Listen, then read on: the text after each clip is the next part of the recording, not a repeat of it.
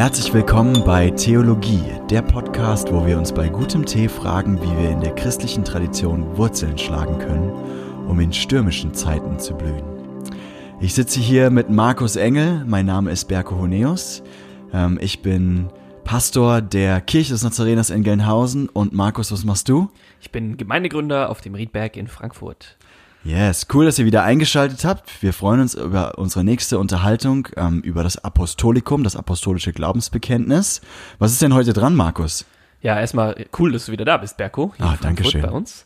Ähm, und heute äh, geht es weiter um den Vater.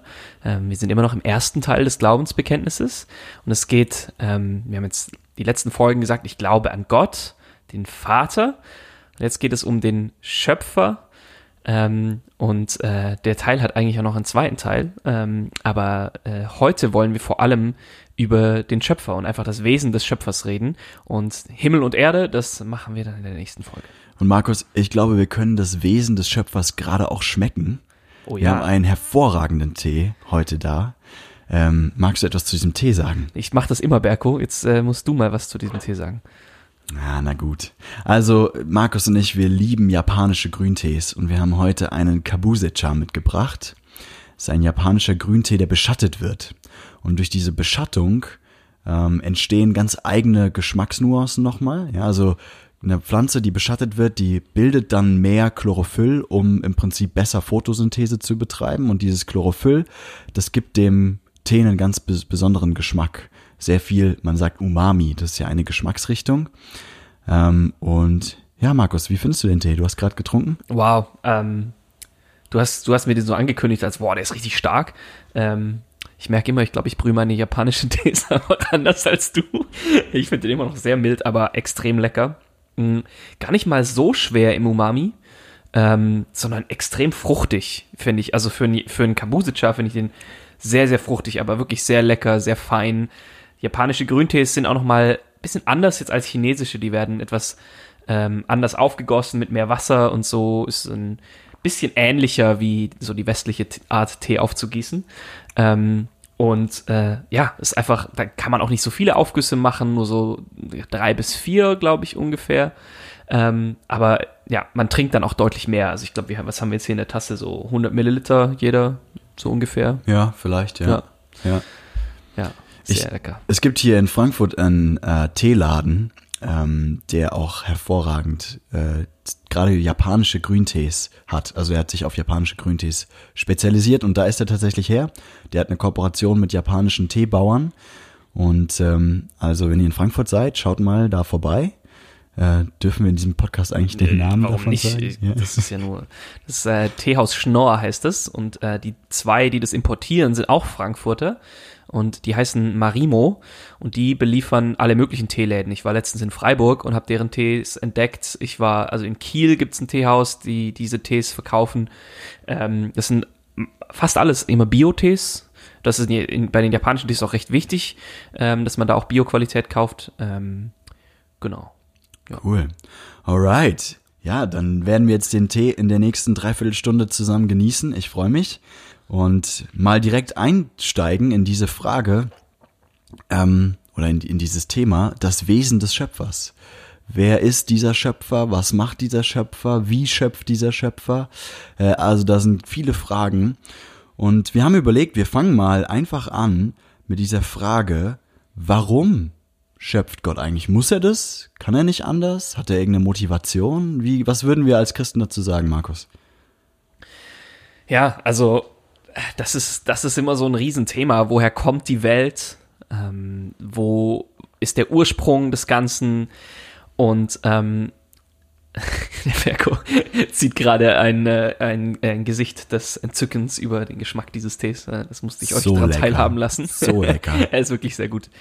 Ähm, und da ist halt immer die Frage, also ist die Welt, kommt die nur aus sich selbst heraus oder gibt es eben einen Schöpfer? Und ähm, ja, wir Christen, wir glauben, dass es einen Schöpfer gibt und ähm, ist es, da sind wir ja nicht die Einzigen. Also es gibt ja super viele Entstehungsgeschichten über die Welt und äh, auch von anderen Kulturen ähm, Geschichten darüber, wie die Welt geschaffen wird und ähm, ja, auch Erzählungen heute, äh, die vielleicht auch mehr auf ja, auf der wissenschaftlichen Ebene angefangen haben, aber dann da nicht nur enden. Und da ist immer so ein bisschen die Sprache davon, was war am Anfang und wie musste das so kommen? Also es gibt immer irgendwie einen Grund und dann eine Abfolge von Dingen, die so passieren müssen und keine Ahnung, dann gab es einen Urknall und ähm, der Urknall ist dann am Ende so geworden und es war immer eine Reihe von irgendwie Abfolgen äh, von Zufällen oder von, ähm, von Schritten, die man gegangen ist. Und ähm, ja, in anderen Geschichten ist dann die Frage, gab es einen Gott, der schaffen musste?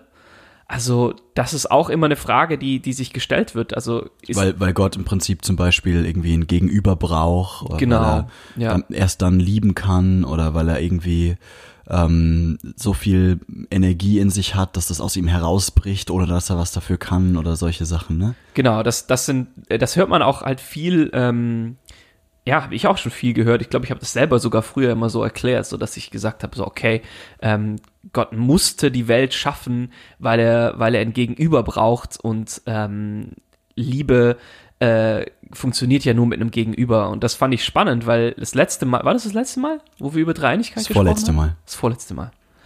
Das, was, was haben wir da äh, über Dreieinigkeit gesagt, was uns hier jetzt auch eigentlich voll helfen kann? Ja, ich finde das einfach ein cooles Beispiel dafür, wie die verschiedenen Lehren des Christentums eigentlich auch ineinander greifen.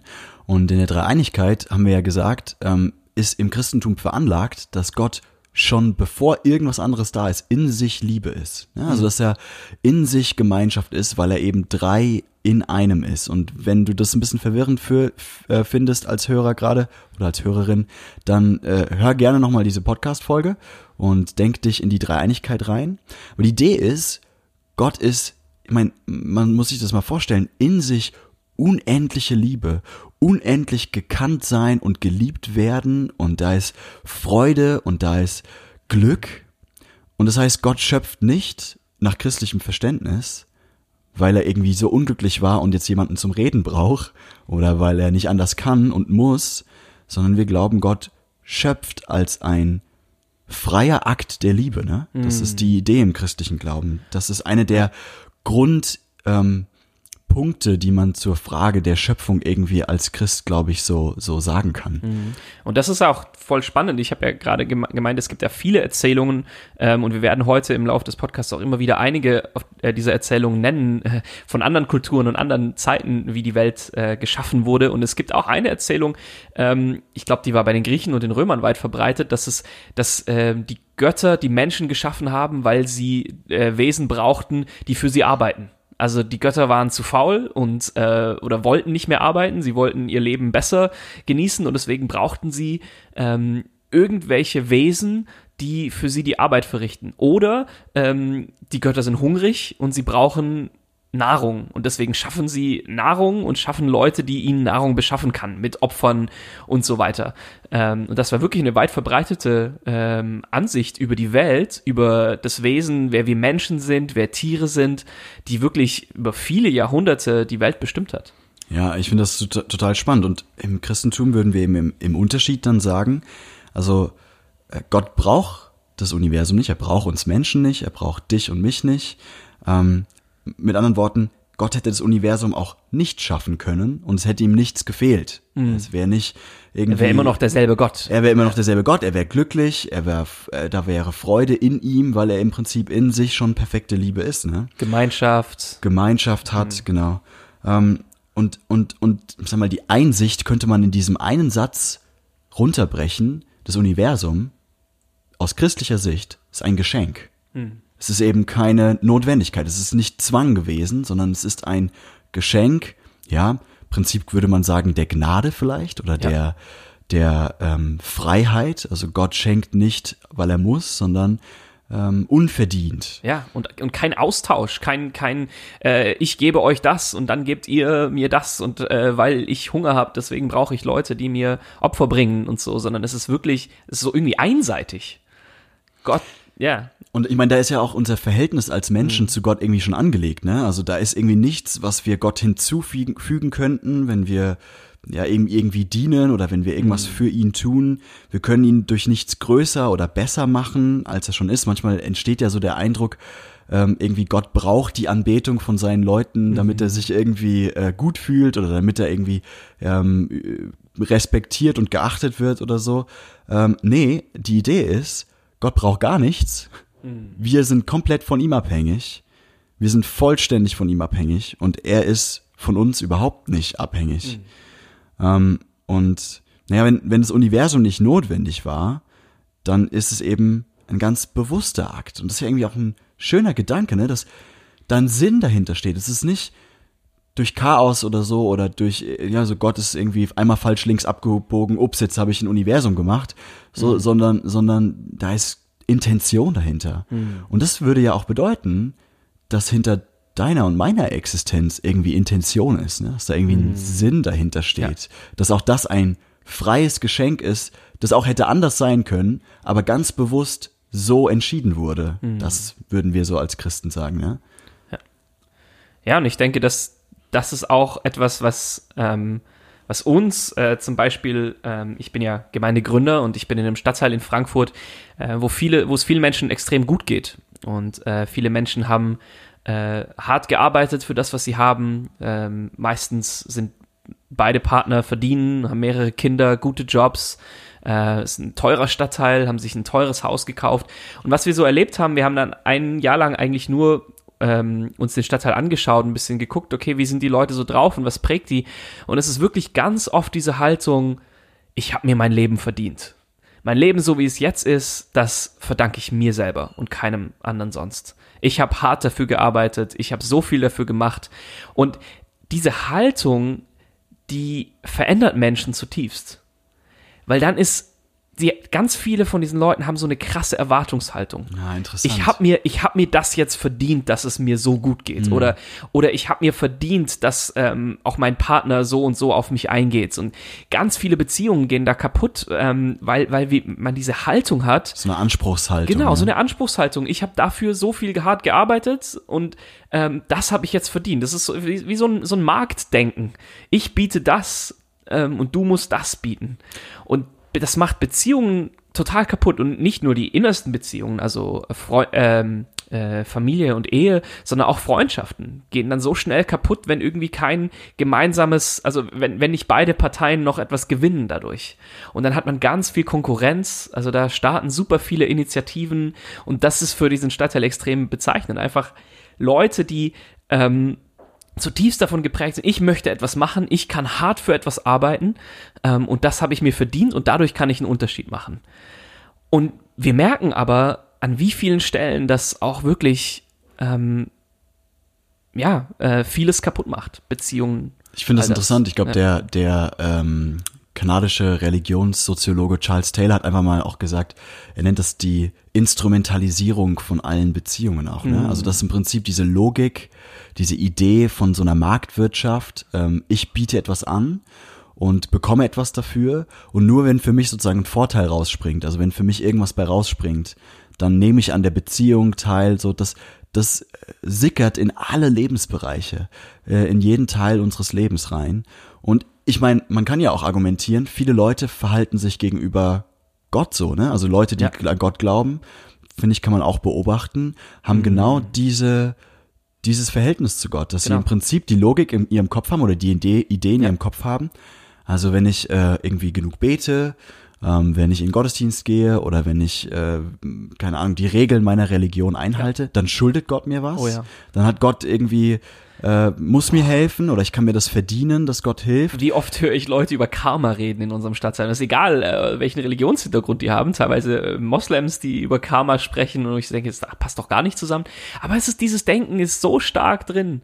Und das ist genau der Grund, warum wir auch gesagt haben, das Erste, also wir haben uns über Kernwerte Gedanken gemacht und wir haben gesagt, was ist das Erste, ähm, was Leute lernen oder was wir auch als Gemeinde verkörpern müssen, damit wir einen Unterschied machen in diesem Stadtteil. Und das ist unser erster Kernwert und der ist das Leben als Geschenk. Wow, das ist echt, ich finde das total cool, wie das dann ganz konkret in eurer Gemeindearbeit irgendwie auch ähm, so, so, so Gestalt annimmt. Ja, Weil das verändert dann die Art, wie ich mit meinen Freunden umgehe, wenn ich mir eben das nicht selber verdient habe, weil ich habe mir nicht ausgesucht, in welcher Familie ich geboren bin. Ich habe mir nicht ausgesucht, mit welchen Gaben und welchen, welchen Fähigkeiten ich geboren bin. Darauf habe ich keinen Einfluss. Das heißt, auch die Chancen, da, dass ich vielleicht überhaupt den Job bekommen habe, den ich jetzt habe, liegen nicht in meiner Hand, sondern es ist zutiefst ein Geschenk. Und wenn man weiter zurückgeht, dann bist du bei der Schöpfung und dann bist du da. Wir Menschen haben uns das, unsere Existenz überhaupt nicht verdient, sondern es ist das freie Geschenk eines Schöpfers. Ja, ich finde das äh, irgendwie eine ganz interessante Beobachtung, dass wir ähm, so oft in diesem wir verdienen uns das Denken drinne, mm. drinne hängen. Ja, auch als Christen, glaube ich, sind wir davor nicht gefeit. Ganz oft, dass wir denken, wir müssen jetzt irgendwie ähm, uns, uns das verdienen, dass Gott uns mag. Und mm. ich finde das interessant, wie sich aber diese Idee des Geschenkes dann auch durch die ganze Bibel zieht, eigentlich durch, das, durch den ganzen christlichen Glauben zieht. Mm.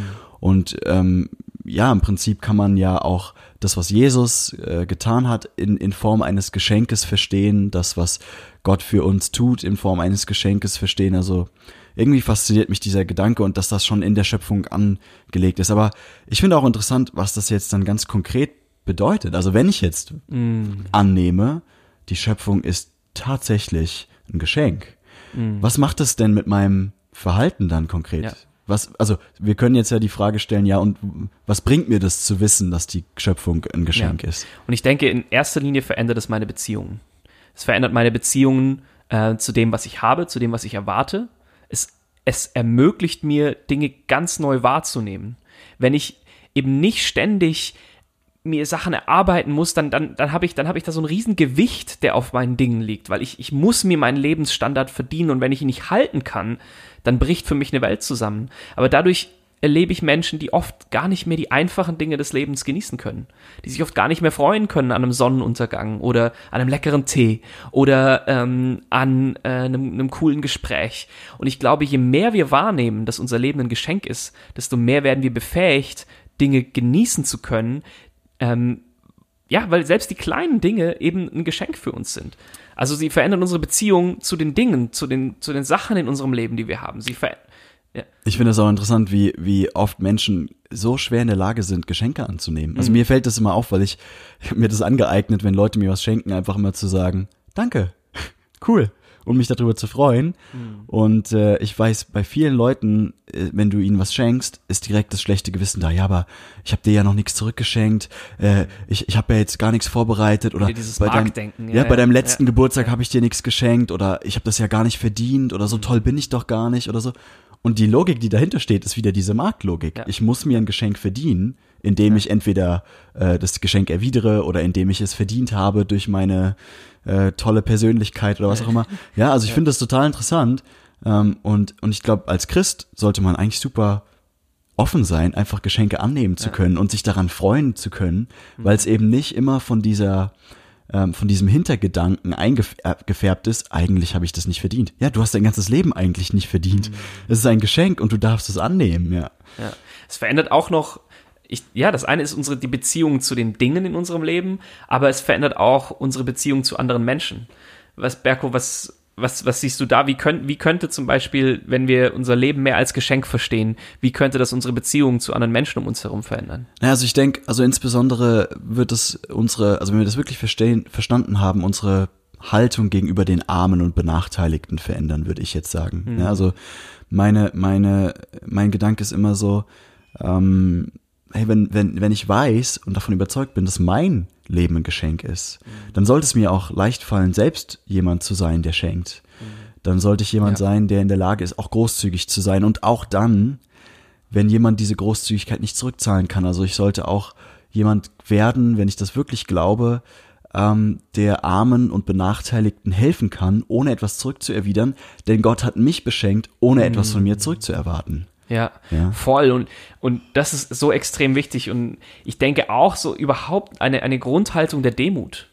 So dieses, ich, ich bin, ja, ich habe vielleicht meine Chancen gut genutzt. Und ja, ich habe hab hart gearbeitet. Aber ähm, an sich habe ich keine höhere Würde ähm, als die Person, äh, keine Ahnung, die hier vor, vor dem Büro, wo wir, wo wir sitzen, wo wir das gerade aufnehmen, äh, das ist im Bahnhofsviertel in Frankfurt und da sind Leute, die haben ihr Leben überhaupt nicht mehr im Griff. Ganz viele Leute, die tief in Drogen drin stecken.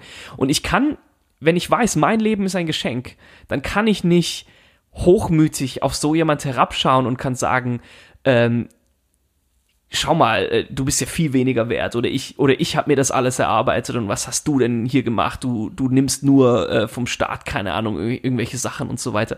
Aber alles, was wir haben, jeder Herzschlag in letzter Linie ist ein Geschenk Gottes. Ich mag das, äh, ein Theologe, den ich immer ganz gerne höre, der, der sagt so, hast du das Sauerstoffmolekül, das du gerade einatmest, selbst gemacht? Nee, mm. das ist ein Geschenk.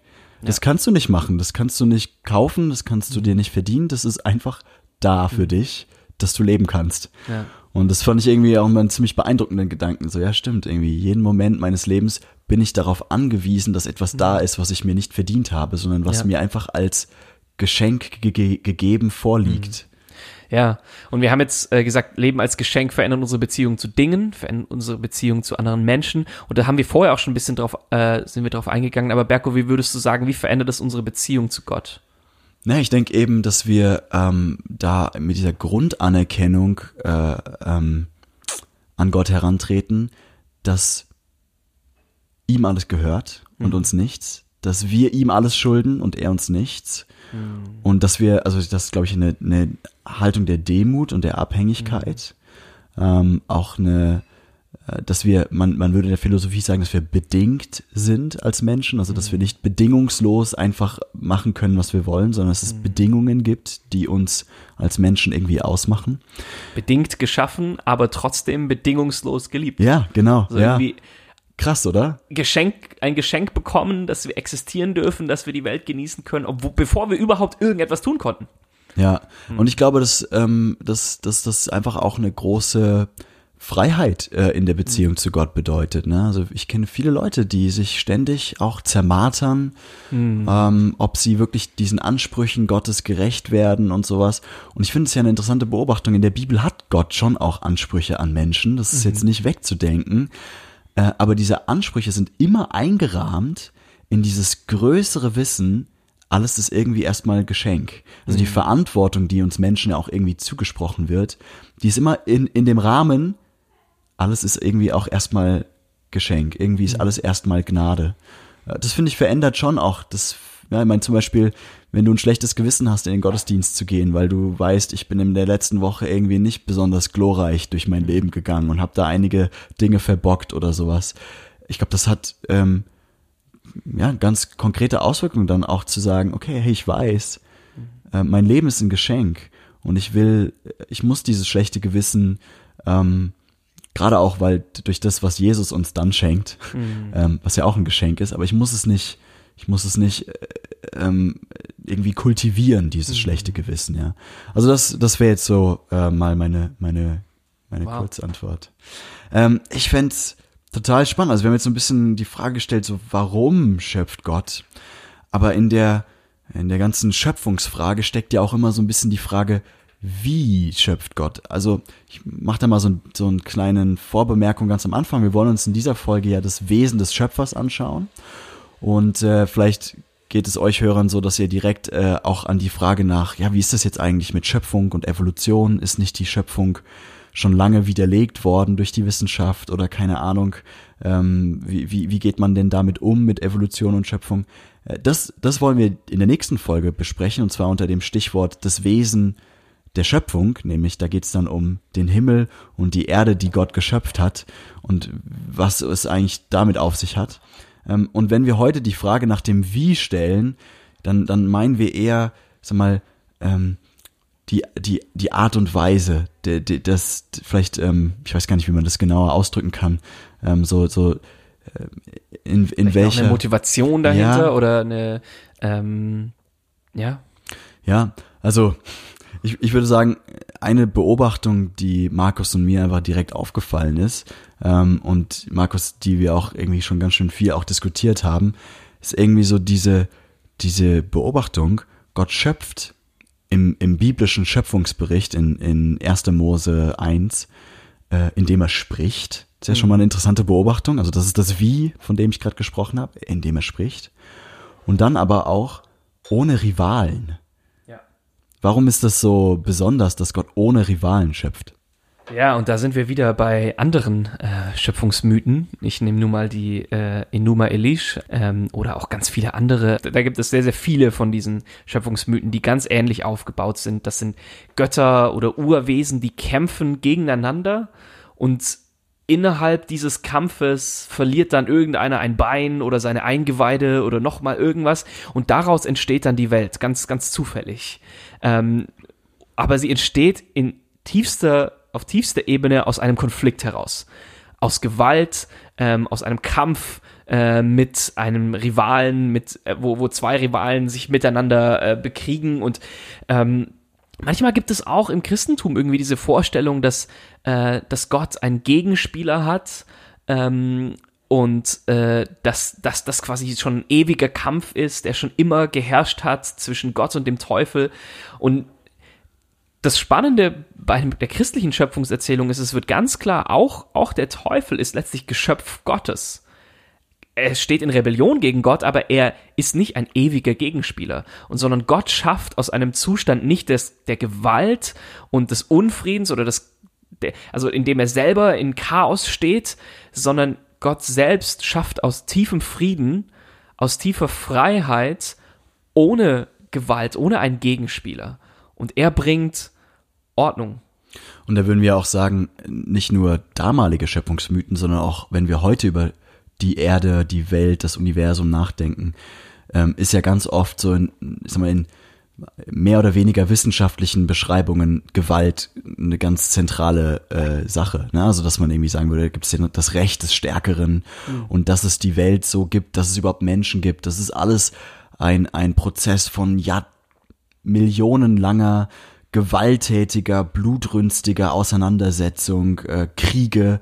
Ja, also da, da, da gibt's ja irgendwie auch diese, diese Idee, ähm, dass die Erde nur entstanden ist, weil riesige Sternenmassen aufeinander kollidiert sind und sowas. Ja, und das weiß ich nicht, mag vielleicht auch sein. Aber da ist auch die Gewalt irgendwie sehr zentral ne, als Idee. Und ich finde den Kontrast interessant, dass Genesis eben, also zum einen äh, oder wie du das gerade schon gesagt hast, finde ich irgendwie super interessant, dass da so diese, ähm, diese Ruhe am Anfang so zu sein scheint. Ja, da ist irgendwie der Geist Gottes schwebt über dem Wasser ähm, und da ist irgendwie kein Gegenspieler da. Und dann aber auch von der Sprache her dieses Kapitels, einfach mal von der literarischen Ebene, ne, wie dieses Kapitel geschrieben ist das ist sehr geordnet.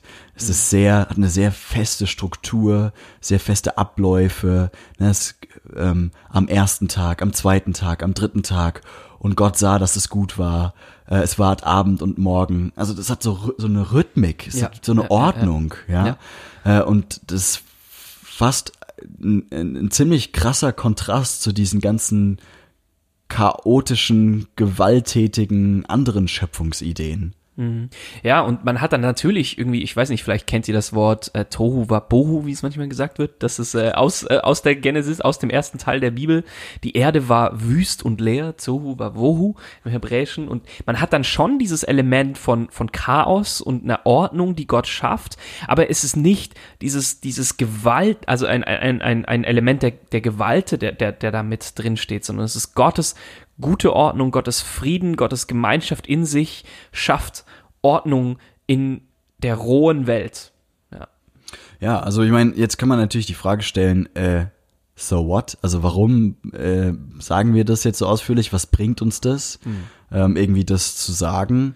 Äh, und ich denke eben, die, die, Beobachtung ist irgendwie wichtig, dass ähm, wenn wir an den Schöpfungsakt denken, wir natürlich auch an den Anfang gucken, nicht nur im Sinne von dem zeitlichen Anfang, sondern auch im Sinne von dem Fundament oder der Grundlage. Ja. Also wenn am Anfang schon ein Akt der Gewalt steht hm. von dieser von dieser Welt, als die Welt entstanden ist, ja, dann ist es irgendwie logisch davon auszugehen, dass es einfach fundamental in dieser Welt um Gewalt geht und um Auseinandersetzungen und um Chaos. Hm. Aber wenn am Akt am, am Anfang ein Akt der Liebe, wie wir schon vorhin gesprochen haben, der Freiheit, aber auch des Friedens, ja, wo kein Rivale ist, wo kein Kampf ist, wo wo etwas geordnet wird in Frieden und in, in, in, äh, in Liebe, wo etwas kunstvoll gemacht wird. Ja, das ich finde auch, das finde ich sehr interessant, irgendwie dieses Bild. Gott haucht ja den Menschen seinen Atem ein. Und wenn man sich das mal so bildlich vorstellt, ist es fast ein Kuss, den Gott irgendwie den Menschen gibt. Also da ist so viel Intimität und Liebe in diesem Schöpfungsakt drinne, wie in der Bibel beschrieben wird. Ja, dann ist es vielleicht auch irgendwie ja logisch davon auszugehen, äh, dass letztendlich die letzte Wahrheit dieser Welt mhm. Liebe und Frieden ja, ist. Ja. Und eben nicht Gewalt. Und da gibt es ja so viele Philosophen, die genau das ähm, davon ausgehen, dass, dass Gewalt letztlich der, der Herzschlag des Universums ist. Und ich denke, wir Christen sagen direkt dagegen, nein, der Herzschlag des Universums ist nicht Gewalt, sondern er ist Gemeinschaft in Liebe, ähm, ja, die aus Überfluss etwas schafft. Und ähm, das ändert dann auch wieder unsere Art, äh, wie wir mit der Welt umgehen, oder?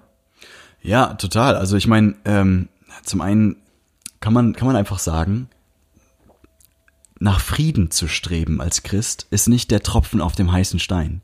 Mhm. Ja, wenn wir uns für Frieden und für Liebe und Gemeinschaft einsetzen, wenn wir uns dafür einsetzen in dieser Welt, dass Gemeinschaft entsteht, dass Liebe entsteht, dass Beziehungen wachsen, dass Kommunikation stattfindet als Christen, dann ist es nicht, dass wir irgendwie gegen eine überstarke, chaotische Macht kämpfen und, und alles, was wir tun, ist eigentlich sinnlos, aber wir tun es in einem Akt völliger Sinnlosigkeit irgendwie doch, mhm. ähm, so, sondern dann vereinen wir uns in dem Moment, wo wir für Frieden und Liebe kämpfen, mit dem Grund des Universums. Mhm. Dann, dann, dann ähm, bringen wir in dem Moment das Universum, die Welt, die Beziehungen, all das zurück zu ihrem Ursprung und zu ihrer Basis und wow, zu ihrer ja. tiefsten Wahrheit. Mhm. Und das ja. finde ich so ermutigend, dass wir Total. als Christen eben nicht glauben, wir müssen uns in einer bösen Welt irgendwie äh, einschließen, um noch das bisschen Gute zu bewahren, oder wir müssen irgendwie hier ähm, den hoffnungslosen Kampf der Verlierer kämpfen, sondern eigentlich können wir einen großen Optimismus haben, ähm, hey, hey, am Grund der, der, des Universums liegt Schönheit, Güte, Liebe, Gemeinschaft, mhm. ähm, Frieden. Und deswegen können wir uns dafür einsetzen mit einem großen Optimismus. Ja, und das heißt natürlich nicht, dass wir jetzt sagen, okay, ähm, also wir sehen auch als Christen, und da kommen wir vielleicht auch in einer anderen Folge nochmal mehr drauf zu sprechen, dass vieles davon nicht mehr so ist, wie es eigentlich sein sollte. Ähm, und dass die Welt oft einfach heutzutage tiefst zutiefst durchdrungen ist von Gewalt und Unfrieden. Aber das heißt eben nicht, dass, dass, dass das schon immer da war, dass das der Ursprung ist. Und das, ja, das stimmt, das ist, das ist ziemlich ermutigend. Und das zeigt eben, wir arbeiten nicht gegen den Herzschlag des Universums, sondern wir arbeiten mit ihm. Das ist irgendwie, ja, es ist auf jeden Fall voll der, voll der wichtige Punkt. Also ich, ich, ich liebe das ja, über dieses Thema Schöpfung nachzudenken. Und ich, ähm, man muss ja wirklich sagen, also dass von dieser Idee der Schöpfung ja so viel im Christentum dann auch fließt mhm. an, an äh, an, an weiteren Punkten und ich glaube, das könnten wir heute alles gar nicht so abdecken. Also zum Beispiel, ja, was, was diese Erkenntnis, dass Gott spricht, um zu schöpfen, mhm. zu schöpfen, eigentlich mit unserem Verständnis von Sprache macht, ja, was ja. wir, was wir daraus auch an ähm, an Ideen ableiten können. Ist Sprache Gewalt an sich oder was? Ja. Ja, eben nicht, ja. Wenn, genau. wenn Gott schöpft, dann, dann eben mit Sprache schöpft, dann ist Gewalt eben, ja, aber also super ja. interessante Themen, ja. Ähm, ich fände nochmal spannend irgendwie die Frage, ähm, also was schöpft Gott, ja, oder vielleicht ein bisschen einfacher ausgedrückt, ähm, was, was macht das, äh, mit unserem Verhältnis zu Gott, dass wir eben irgendwie Geschöpfe sind, ja. Also mhm. irgendwie ähm, Gott, über Gottes Wesen wird ja in der Schöpfung auch etwas deutlich, nämlich dass er selbst kein Geschöpf ist. Ja. Also wir, wir glauben eben als Christen nicht an den Thor aus den Avengers, der irgendwie als Gott auf einem, auf einem anderen Planeten irgendwie groß geworden ist und dann hier auf die Erde kommt und er ist aber im Prinzip demselben Universum unterworfen ja. wie mhm. wir, sondern denselben Regeln, denselben ja, Regeln, genau. ja genau, sondern wie würden wir das ausdrücken, Markus? Ja, dass Gott eben völlig anders ist, dass ähm, dass Gott kein Teil der Schöpfung ist. Und wir äh, lesen gerade ein Buch äh, gemeinsam, was äh, uns total fasziniert. Und ähm, äh, der Autor Christopher Watkin, der ähm, hat es, äh, der hat es mal ganz nett ausgedrückt, dass ähm, wie war das die die tiefste äh, Unterscheidung des Universums ist nicht die zwischen gut und böse oder richtig und falsch, sondern zwischen Gott und nicht Gott. Und das ist irgendwie revolutionär, ne? Weil ich glaube, Ja. viele, viele Christen denken auch in diesen Kategorien böse und gut und, und Ja. falsch und, und richtig, die ja auch nicht falsch sind, diese Kategorien. Ja, aber es ist nicht das Fundament. Das Tiefste, was unsere Welt prägt, ist, dass wir, wenn wir das ernst nehmen, dass Gott Schöpfer ist, dass wir nicht Schöpfer sind, dass wir nicht Gott sind, sondern dass wir Geschöpfe sind. Ich meine, die die Theologie nennt das irgendwie so die Schöpfer-Schöpfung-Unterscheidung. Ähm, ich weiß nicht, äh, ist ein bisschen technisch, aber ich finde es irgendwie ähm, hilfreich. Also man könnte es auch so ausdrücken, es gibt kein Yin und Yang, ja, ge- äh, in, in, äh, in der tiefsten Konsequenz, sondern es gibt eben Gott und, und nicht Gott. Und was trägt es aus, Markus? Warum ist das wichtig? Vieles. es, es trägt auf jeden Fall extrem vieles aus. Aber ähm, für mich persönlich ist auch ganz wichtig so diese Frage, dass mein Ursprung, dass ich den nicht in mir selbst zu suchen habe. So es gibt es gibt so ein äh, Kinderlied, ähm, ein christliches Kinderlied, das heißt der Clou und äh, da geht eine Zeile: Du bist gewollt, kein Kind des Zufalls, keine Laune der Natur. Und das kommt ein bisschen aus diesem Denken und wie gesagt über das Thema Schöpfung und Evolution gehen wir nächste Woche drauf ein. Ähm, ganz spannend. Aber ähm, wenn man jetzt mal den Grund dahinter sieht, und ich spreche jetzt vor allem auch vielleicht von einem Evolutionsverständnis, was rein naturalistisch ist, also was ohne ein, ein, ein, ein Schöpfer auskommt, dann ist es alles, was heute irgendwie da ist, kommt aus demselben hervor. Äh, okay, ich versuche, wie kann man das, also es gibt nur einen Kosmos, es gibt nur eine Welt und alles, was heute existiert, alles, was je existiert hat und je existieren wird, kommt aus dieser selben, aus diesem Realität. selben Ding, aus dieser selben Realität. Und das heißt, dann gibt es vielleicht irgendwelche Kräfte darin, sei es der Zufall, seien es andere Kräfte, die dann das irgendwie umgestalten, dass wir dann heute da sind. Aber, aber das ist alles dann, es ist etwas anderes, wenn es jemandem gibt, der außerhalb dessen steht, der bewusst schafft und eben mich will als Mensch, der bewusst ein Universum schafft, in dem ich einen Platz habe, der mir bewusst einen Platz in diesem Universum gibt, der nicht nur irgendwie zufällig daraus entstanden ist, sondern ja, gewollt. Kein Kind des Zufalls, keine Laune in der Natur. Ja, ähm, und das, das ist äh, für mich, ja, das verändert, wie ich über mich selbst denke.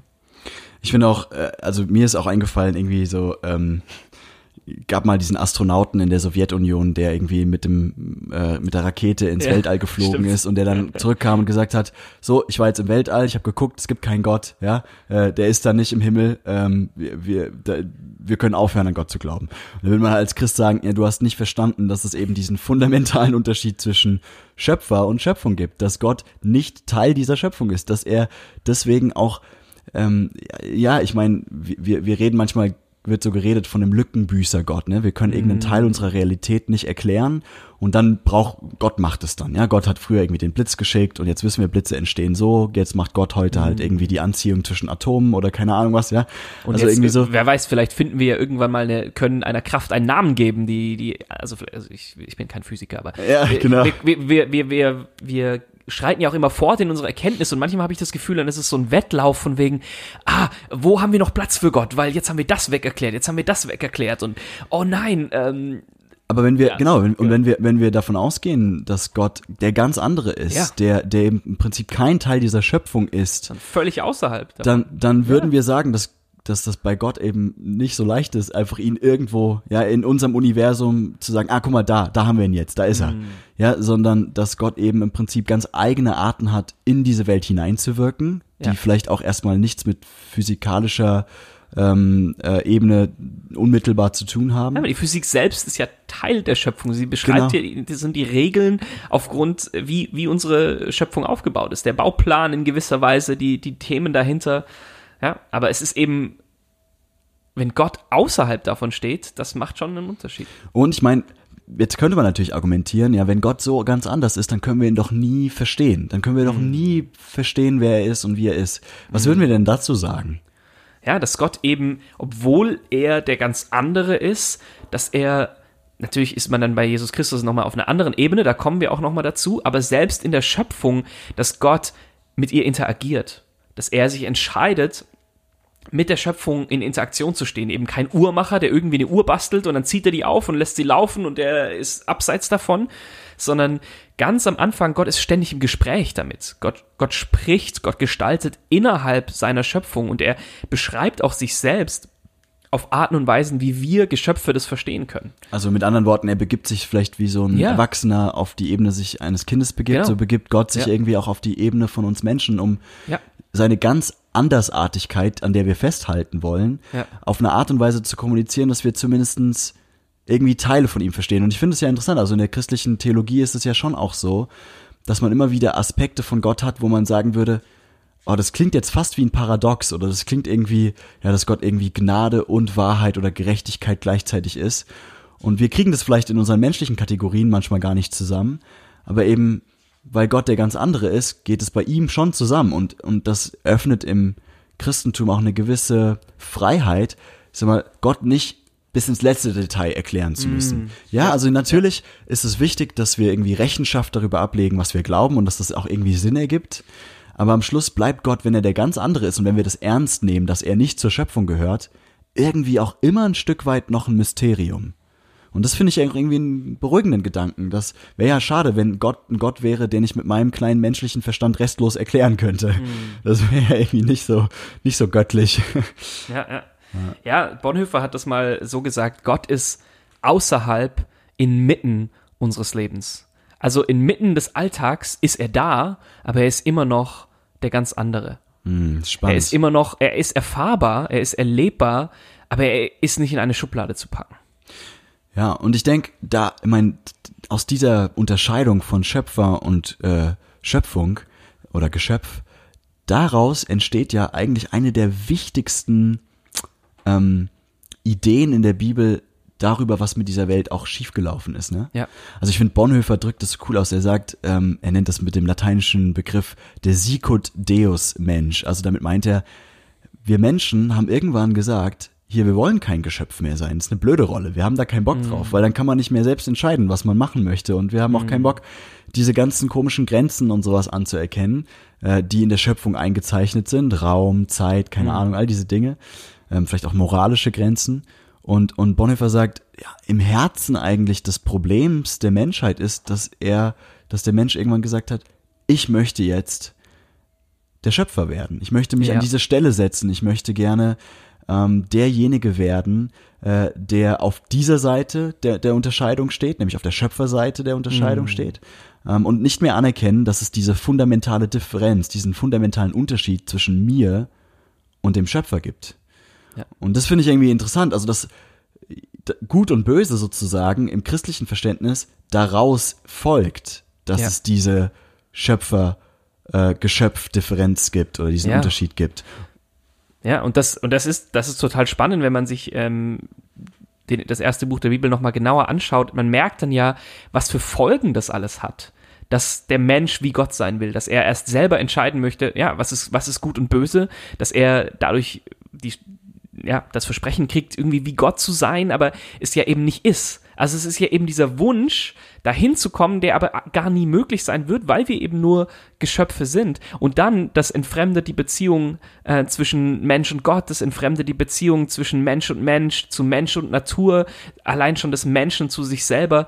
Und das ist irgendwie auch, auch, das sagt die Bibel, ist irgendwie die Wurzel alles Bösen, ähm, was es in der Welt gibt, dass diese, dass diese, dass dieser Unterschied aufgebrochen werden soll oder werden, also durch den Versuch, diesen Unterschied zwischen dem Schöpfer ähm, und der Schöpfung, den Versuch, das aufzubrechen, das ist letztlich die Wurzel auch allen Leides. Und ich denke, also ich meine, ich finde es interessant, wie Bonhoeffer das beschreibt und ich finde es auch relativ überzeugend. Na, natürlich kann der Mensch nie an der Stelle Gottes stehen, wenn wir es mal genau sehen. Aber irgendwie lässt Gott es ja auch zum gewissen Grad zu, dass wir diese Verantwortung tragen müssen. Und ich finde, Ja. Bonhoeffer baut dann so dieses Dilemma so schön auf, dass ich so eindrücklich finde, dass er sagt, der Mensch äh, wollte wie Gott sein und jetzt ist er auch wie Gott, aber er kann gar nicht wie Ja. Gott sein. Ja, ja, ja. Und das macht den Menschen total verrückt. Also ich, ich finde dann interessant aus, aus christlicher Perspektive dann auch zu beobachten, wie wir damit umgehen, ja, dass wir auf der einen Seite irgendwie diese Rolle für uns übernehmen müssen. Also wir haben keine liebevolle Beziehung zum Schöpfer mehr. Wir wissen äh, irgendwie intuitiv, wir sind auf uns allein gestellt, oder das ist zumindest unser Gefühl, ja. Ähm, eben weil wir jetzt unser eigener Gott sind. Das heißt, wir müssen uns auch um uns selbst kümmern. Ja, ja, ja. Aber das kriegen wir gar nicht so gut hin und deswegen gehen wir ganz viele, reißen wir ganz viele Grenzen ein, von denen wir glauben, wenn wir diese Grenze einreißen, dann, Ja. dann schaffen wir es, wie Gott zu sein, dann schaffen wir es, uns selbst zu versorgen oder für uns selbst zu sorgen und, und, ja, so, also, ich muss da mal so dran denken, ähm, wie, wie oft die Logik auch in unserer Gesellschaft mit dieser Entgrenzung zusammenhängt, dass wir eben sagen, ähm, diese Grenze muss niedergerissen werden. Ja. Ob das jetzt zum Beispiel die Grenze von Raum und Zeit ist, indem wir Hologramme entwickeln und dann sagen können, hey, du musst nicht mehr von A nach B reisen, um mit deinen Freunden zusammen zu sein, sondern du kannst im virtuellen äh, Space irgendwie einfach mit einem Mausklick zusammen sein und die, das ist keine Grenze mehr. Da kann man natürlich fragen, ja, was ist daran so schlimm? Aber irgendwie hat das immer interessanterweise diese Entgrenzung immer auch Folgen, und ich meine, die Digitalisierung hält uns das, glaube ich, sehr gut vor Augen, wo wir am Schluss sagen würden, ja, so richtig gesund ist das nicht. Ja, also, ähm, dass wir irgendwie Smartphones haben, ist ja auch eine gewisse Entgrenzung, aber wir alle wissen auch gut genug, was für eine Last und was für Ja. eine Schwierigkeit diese Smartphones mit sich Ja, bringen. es ist so ein beidseitiges Schwert und das Spannende ist ja, eigentlich waren wir Menschen ja geschaffen zu entdecken und auch auch über uns hinaus zu wachsen. Das ist, da, da gehen wir vielleicht nächstes, nächste Folge auch nochmal mehr drauf ein, aber es ist ja genau dieser Wunsch, ähm, die Schöpfung zu entdecken, zu bewahren, dass wir, dass wir erleben, was für Möglichkeiten es gibt, dass wir, dass wir Dinge neu zusammensetzen und kreativ werden und was Neues daraus machen, aber eben mit dem Unterschied, dass diese Urgrenze zwischen Schöpfer und Schöpfung gewahrt wird. Und dann ist dieses Entdecken auch vollkommen gefahrlos, weil es, weil es eben diese, diese Grundunterscheidung, diesen letzten Punkt, an dem man, an dem man alles unterscheiden kann, den letzten Referenzpunkt, weil es den noch gibt.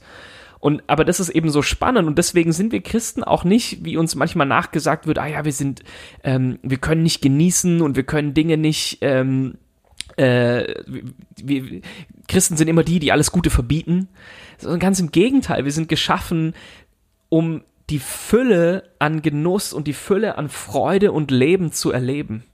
Und das, das wäre ja auch eine Folge, ne? Wenn Ja. diese Grenze zwischen Schöpfer und Schöpfung eingerissen wird, Ja.